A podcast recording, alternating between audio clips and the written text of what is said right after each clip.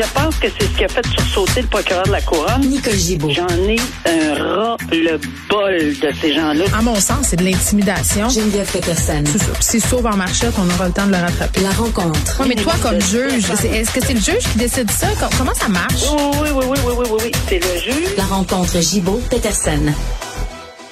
Salut, Nicole. Bonjour, Geneviève. Bon, on parle d'une autre histoire avec un pasteur, euh, un pasteur fraudeur qui espère une peine assez clémente, merci, euh, pour ses crimes. Et pour la petite histoire, là, cet homme-là qui espère s'en sortir avec à peine quelques mois de prison, euh, il a dépouillé les personnes qui croyaient en lui, là, ses ouailles, ses fidèles, d'une somme de 268 dollars. Et vraiment là-dedans, il y a des gens dont la vie est détruite, entre autres un sexagénaire qui doit travailler à la chaîne désormais pour subvenir à ses besoins. Et pourquoi je, je prends la peine de spécifier, parce que ce pasteur-là dit, euh, il l'a dit au Palais de justice de Montréal que c'était pas facile, tu sais, ce qu'il vivait, qu'il avait été mis à terre, que sa santé euh, s'était euh, détériorée et tout ça. J'ai envie de dire, pas petit minou, mais il a floué des gens, cette personne-là, et d'avoir quelques mois de prison. En tout cas, j'espère que c'est pas ça qui va se passer. Il me semble qu'on a déjà entendu parler de ce genre d'histoire euh, avant aujourd'hui. Et encore une fois, on parle de la confiance que les gens portent à ces à ces personnes-là. Il n'y a rien là, là, d'avoir des convictions et de, de pouvoir, mais mais mais de là à obtenir la confiance de, de personnes qui sont nettement vulnérables, Hmm. euh, qui, qui dans les circonstances, ben, c'est ça, je pense qu'on va mettre en, en ben, en vue là dans cette Ben, dans des ce personnes vulnérables, des personnes qui croyaient en lui, des personnes dont il a abusé de la bonté, de la confiance. C'est beaucoup de facteurs. Il y a énormément de facteurs. Et euh, je peux être certaine que ces, ces facteurs-là vont être prédominants Mm. euh, lorsqu'on va euh, imposer une sentence parce qu'on ne peut pas permettre euh, à des gens euh, qui, qui, qui emploient cette stratégie puis qui le mêlent avec confiance, religion, euh, parce Mais que manipulation ça- aussi, Nicole. Là, il a convaincu une personne de réhypothéquer sa maison parce qu'il disait ah, je vais perdre, je vais perdre ma maison et tout ça. Donc ces personnes-là ont fait un, un, un prêt hypothécaire. euh, c'est comme. Non, c'est c'est c'est vraiment hallucinant. Puis je, je le dis parce qu'on a Mm. couvert ensemble euh, le dossier, euh, plusieurs dossiers. Et souvent, c'est pas juste des personnes euh, qui sont des pasteurs, mais c'est nettement le lien commun dans, avec tous ces, ces personnes-là. C'est des gens euh, en qui on a confiance, que ça soit dans n'importe quel domaine, euh, on a confiance. Et, et ils sont vulnérables parce que on voue une totale confiance à, à quelqu'un, que ce soit dans n'importe quel domaine où on n'a pas d'expertise personnelle, où on veut s'appuyer. Ici, c'est une question de religion, mais euh, tantôt tu parlais de 268, mais c'est 268 000 Oui, c'est ça. C'est ça. Donc, c'est, énormément d'argent. Puis, il a perdu sa vie. Il a perdu tout. Il est obligé de travailler. Euh, à- euh, puis, tu sais, il était prêt à avoir, euh, avoir une retraite probablement bien méritée. Mhm. Mais c'est, exactement. Donc, la prison qui est réclamée dans ces circonstances-là, c'est trois à quatre ans de pénitencier. En plus question. de rembourser les, les victimes. Ben c'est ça. là, c'était ça ma question. Est-ce que dans ce temps-là, on exige le remboursement? Parce que je pense que l'avocate, son avocate à ce pasteur-là dit ben il y a plus d'argent de toute façon. Ben, c'est parce que c'est prévu au code. C'est, Comment c'est ça prévu marche? au code que évidemment on peut de, de, demander un remboursement. Mm. Euh, puis souvent c'est négocié avec le procureur de la couronne quand on veut avoir une sentence X, là, puis on négocie des sentences, puis ils disent ben il y a remboursé. Ici la raison pour laquelle l'avocate le dit, c'est parce que non, c'est impossible de dire on- lorsqu'on fait euh, l'enquête sur la peine, euh, les représentations sur la peine. S'il n'y a pas d'argent, il y a un juge qui m'avait déjà dit, alors que j'étais avocate, on peut pas tordre une pierre pour obtenir du sang. Alors euh, c'est, j'avais dit bon, j'ai compris le message, mais ça veut dire qu'on pourrait pas le forcer. Par contre, il y a un article dans le code criminel qui permettrait euh, que une, on impose là, ce genre d'ordonnance qui pourrait, ça pourrait pourrait se traduire en jugement euh, civil. Mais encore là, ça donne quoi? On va, on va l'encadrer sur un mur pendant des années parce que s'il n'y a pas de sous, s'il n'y a pas de biens, euh, ben, c'est impossible d'obtenir l'argent. C'est ça qui est très, très, très malheureux. Fait qu'il il va falloir qu'il prenne malheureusement son mal en patience. Oui, mm. ce serait idéal de le remboursement, mais c'est souvent impossible à atteindre. Bon, euh, quand on a commencé à vacciner les adolescents, les adolescentes, euh, il y a des parents euh, qui sont montés aux barricades, puis on s'en parlait, Nicole, toi et moi, on se disait, bon, c'est sûr que ça va donner lieu à des situations où il va y avoir des parents qui vont se déchirer en cours. Là, alors que ça mène vraiment très, très bientôt la vaccination pour les enfants, il, va se poser les mêmes questions. Et là, il y a, il y a un petit garçon, ben, un petit garçon, un jeune homme de 13 ans qui va pouvoir se faire vacciner, même si son père n'était pas d'accord. Oui, c'est pas la première cause et ça sera pas probablement la dernière cause. Parce que oui, c'est possible. Hmm. Puis on me posait la question souvent, qu'est-ce qui arrive quand il y a un litige? Ben, ben c'est exactement ce qu'il faut C'est parce que là, c'est pas les deux parents qui s'entre-déchirent, c'est vraiment lui qui l'a demandé. Oui. Puis sa mère elle veut, mais c'est le père qui veut pas. Oui, exactement. Mais quand il y a un litige, parce que le père veut pas, puis la mère, faut penser à l'autorité parentale. Là, à 13 ans, il n'y a pas encore 14. À 14, il aurait pu décider toute seule, s'en aller au centre de vaccination, remonter sa chemise ou son gilet, puis d'attitude, il aurait, il aurait été en mesure de prendre le vaccin. Mais à l'âge de 13 ans, non.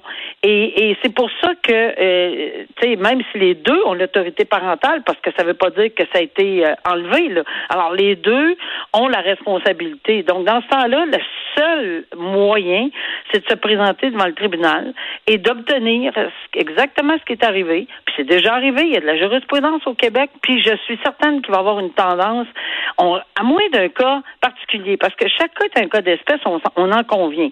Mais le message qui est envoyé par le tribunal, puis j'ai trouvé ça très intéressant, mais le message envoyé par le tribunal dans ce dossier-là, c'est le suivant. Bon, vos inquiétudes, là, vos, vos inquiétudes de toutes sortes, vos recherches là, euh, que bon, on va changer l'ADN, ce qui est tout à fait pas vrai parce qu'il avait, il avait soulevé ceci, on va changer l'ADN de mon fils, puis blablabla. Alors, tout, tout ça, là, vos inquiétudes, c'est pas de la preuve. La preuve, c'est une preuve scientifique, c'est une preuve médicale. Mm. C'était déjà arrivé dans d'autres dossiers. Il y avait un médecin qui était allé témoigner, le médecin de l'enfant dans un autre dossier, puis qui avait dit, c'est le contraire. Cet enfant-là est en pleine forme, il n'y a aucun problème de recevoir le vaccin. C'est pas des inquiétudes qui vont me faire changer d'idée. C'est moi le médecin traitant de cet enfant-là, et je vous dis qu'il n'y a pas de problème. Évidemment que le tribunal n'ira pas à l'encontre d'une preuve médicale, mais dans l'autre dossier, on avait essayé de faire venir quelqu'un du Texas, etc. Là, puis bon, il est pas reconnu comme expert. Alors c'est ça le message. C'est si vous avez un dossier, puis vous pensez vraiment qu'il y a une justification, mais scientifique, pas sur les internets, là, une, une justification scientifique, ceux qui font leur recherche, là, euh, avec quelqu'un qui viendrait témoigner avec un, son curriculum vitae, etc. Et chaque cas est un cas d'espèce, ben c'est sûr que le tribunal va vouloir l'entendre s'il est dans le cadre et qui se fait déclarer expert pas n'importe qui là, qui va se faire déclarer expert. Donc ici, on a encore une preuve que le, tribunal a suivi exactement ce qu'il fallait qu'il fasse et ça en est remis à la preuve scientifique, ça en est remis à ce qui existe et à, ce que ce que Santé Canada et tout le monde dit qu'il n'y a aucun danger, puis dans ce cas ici, il n'y avait aucune interdiction que cet enfant-là. Donc il l'a eu. Très bien. Euh, un cas particulier, Nicole, un avocat restaurateur. Donc, oui, oui, là, un avocat qui est aussi restaurateur. Il est propriétaire d'un restaurant en Beauce et lui se battait depuis quelques mois là euh, pour faire tomber le passeport vaccinal, donc cette obligation de le présenter en entrant euh, dans les établissements de restauration. Ce qu'il euh, plaidait, cet homme-là, c'était que c'était une mesure déraisonnable qui portait atteinte aux libertés fondamentales. il plaidait aussi que c'était bon, ça lui faisait perdre, ça faisait perdre en fait le droit à l'égalité euh, la liberté de religion, la vie privée. Donc, il invoquait toutes sortes d'affaires comme ça. Puis ça se passe en Beauce. Écoute, je, je, peux pas m'empêcher de dire que je suis pas surprise parce que, bon, euh, là-bas, il y a beaucoup de personnes qui sont contre les mesures vaccinales. Je ne sais pas pourquoi, mais c'est comme ça. Euh, donc, il s'est fait débouter. Ça fonctionnera pas. Non, puis encore une fois, il y a une tendance très clair. Là. Euh, c'est oui, c'est des déceptions. Oui, c'est fatigant de porter un masque. Oui, c'est pour certaines personnes. Oui, c'est étonnant de, de, de, se faire dire que ça prend le, passeport vaccinal. Euh, oui, oui, oui et ben, oui. C'est ça, là. Tu, oui, ça le prend puis tu peux pas y aller. ben oui. c'est bien tannant d'être en pandémie. En fait, là, je sais Mm. même pas si on savait que le mot existait. On savait que ça existait parce qu'il y avait des films là-dessus, des séries de télévision. Mais on pensait, on pensait-tu un jour qu'on aurait vécu dans une télésérie réelle de pandémie comme ça? Ben non. Alors, les tribunaux s'ajustent.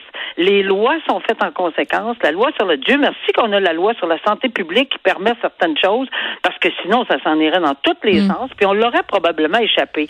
Les tribunaux ouais. s'en remettent à ça, là. Oui, puis ce qu'on entend toujours, c'est toujours les mêmes arguments. Là, Nicole, je parlais hier de mon affaire de spa. Là, je disais, tu sais, euh, regarde, je trouve ça un peu spécial qu'on puisse euh, aller s'enfermer dans un petit endroit comme ça, là, les saunas secs, les bains vapeurs avec des personnes non vaccinées. Et toutes les personnes qui m'ont écrit des messages d'eux parlaient d'une création là, de deux classes de citoyens, disaient que ça empêchait les gens euh, de vivre euh, une vie pleine et satisfaisante. Tu sais, on s'entend que restaurant, c'est pas, c'est pas un service essentiel. Là. Si tu veux pas participer à la vie Ben, de la cité, si tu veux pas te faire vacciner, je veux dire, c'est bien dommage. Puis moi, je le respecte. Là, je veux dire, à la fin de la journée, on est dans un pays euh, relativement, on a des, on peut faire des choix. là. La vaccination est pas obligatoire.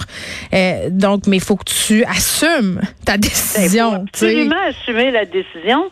Et, et encore une fois, de- que, puis ces gens-là ne le croient pas. Là, on en revient toujours à ça. Ils ne croiront pas les statistiques. Oh, mais ça, peu importe qu'ils croient ou qu'ils Non, croient non, pas. non, mais, euh, non, non, je m'en allais pas là. Ils croient pas non plus qu'il y a plus de gens non vaccinés en ce moment qui sont porteurs de COVID. Là. Ouais. Et de- de- de- ça, ça non plus, ils vont l'évacuer, mais en tout cas, il y a des, quand quand même des preuves statistiques et médicales. Ouais. euh, que, bon, alors à cet effet-là, le- le- ce virus va nettement, selon ce que je comprends, là, euh, choisir ces personnes-là avant de sauter. Mais ça ne veut pas dire qu'ils ils n'iront pas euh, atteindre des gens qui sont doublement vaccinés. On le sait, ça, mais la charge virale est différente. En tout cas, moi, je suis pas médecin, mais tout ce que je sais, c'est que quand les tribunaux ont à siéger, ont à, à- à- à s'asseoir Ben, dans ce cas-là, c'est intéressant. Le juge, il fallait qu'il se demande, OK, est-ce que les mesures, euh, justement, résultent en un déchirement du, tissu- la- du tissu social, les personnes euh, non vaccinées, tout ça? Est-ce que c'est vrai ce qui est invoqué? Et le juge,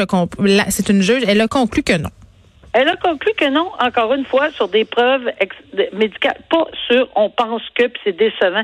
On a toute une déception, là. On a, on, a, on a toute une déception. On n'en parlerait pas si on n'était pas déçus. Tout ça, on aimerait bien revenir à la... Mais c'est pas comme ça que ça se passe. Donc, dans les circonstances, euh, on comprend que les tribunaux vont garder une forme de jurisprudence assez constante.